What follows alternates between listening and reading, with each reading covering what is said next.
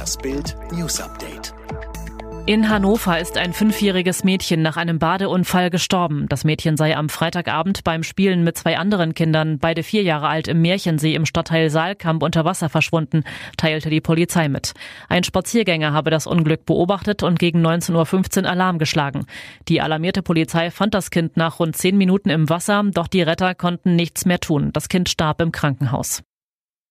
Aktivisten besetzen Tönnies Schlachthof. Sie kletterten aufs Dach, um einen Banner auszurollen. Andere Mitglieder der Gruppe bauten Zelte in der Einfahrt des Fleischbetriebs auf. Und einige sollen sich sogar mit Fahrradschlössern zusammengekettet haben. In Reda-Wiedenbrück in NRW haben rund 30 Mitglieder des Bündnisses gemeinsam gegen die Tierindustrie am frühen Samstagmorgen den Hauptstandort des Fleischkonzerns Tönnies besetzt. Die Polizei in Bielefeld bestätigte einen Einsatz an dem Werk. Alles verlaufe bislang friedlich, sagte ein Polizeisprecher. Freundin von Donald Trump Junior an Corona erkrankt. Es war eigentlich nur ein Routinetest. Die Freundin des ältesten Sohnes von US-Präsident Donald Trump ist positiv auf das Coronavirus getestet worden. Die 51-Jährige, die mit Donald Trump Junior liiert ist, wurde sofort unter Quarantäne gestellt, wie die New York Times berichtete. Donald Trump Junior sei negativ getestet worden, habe sich aber auch in Selbstisolation begeben, hieß es.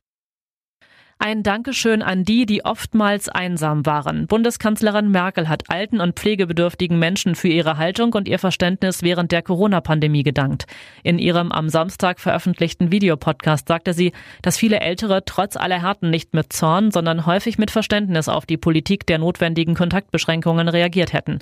Dafür danke ich sehr, sagte Merkel. Menschen brauchen Menschen.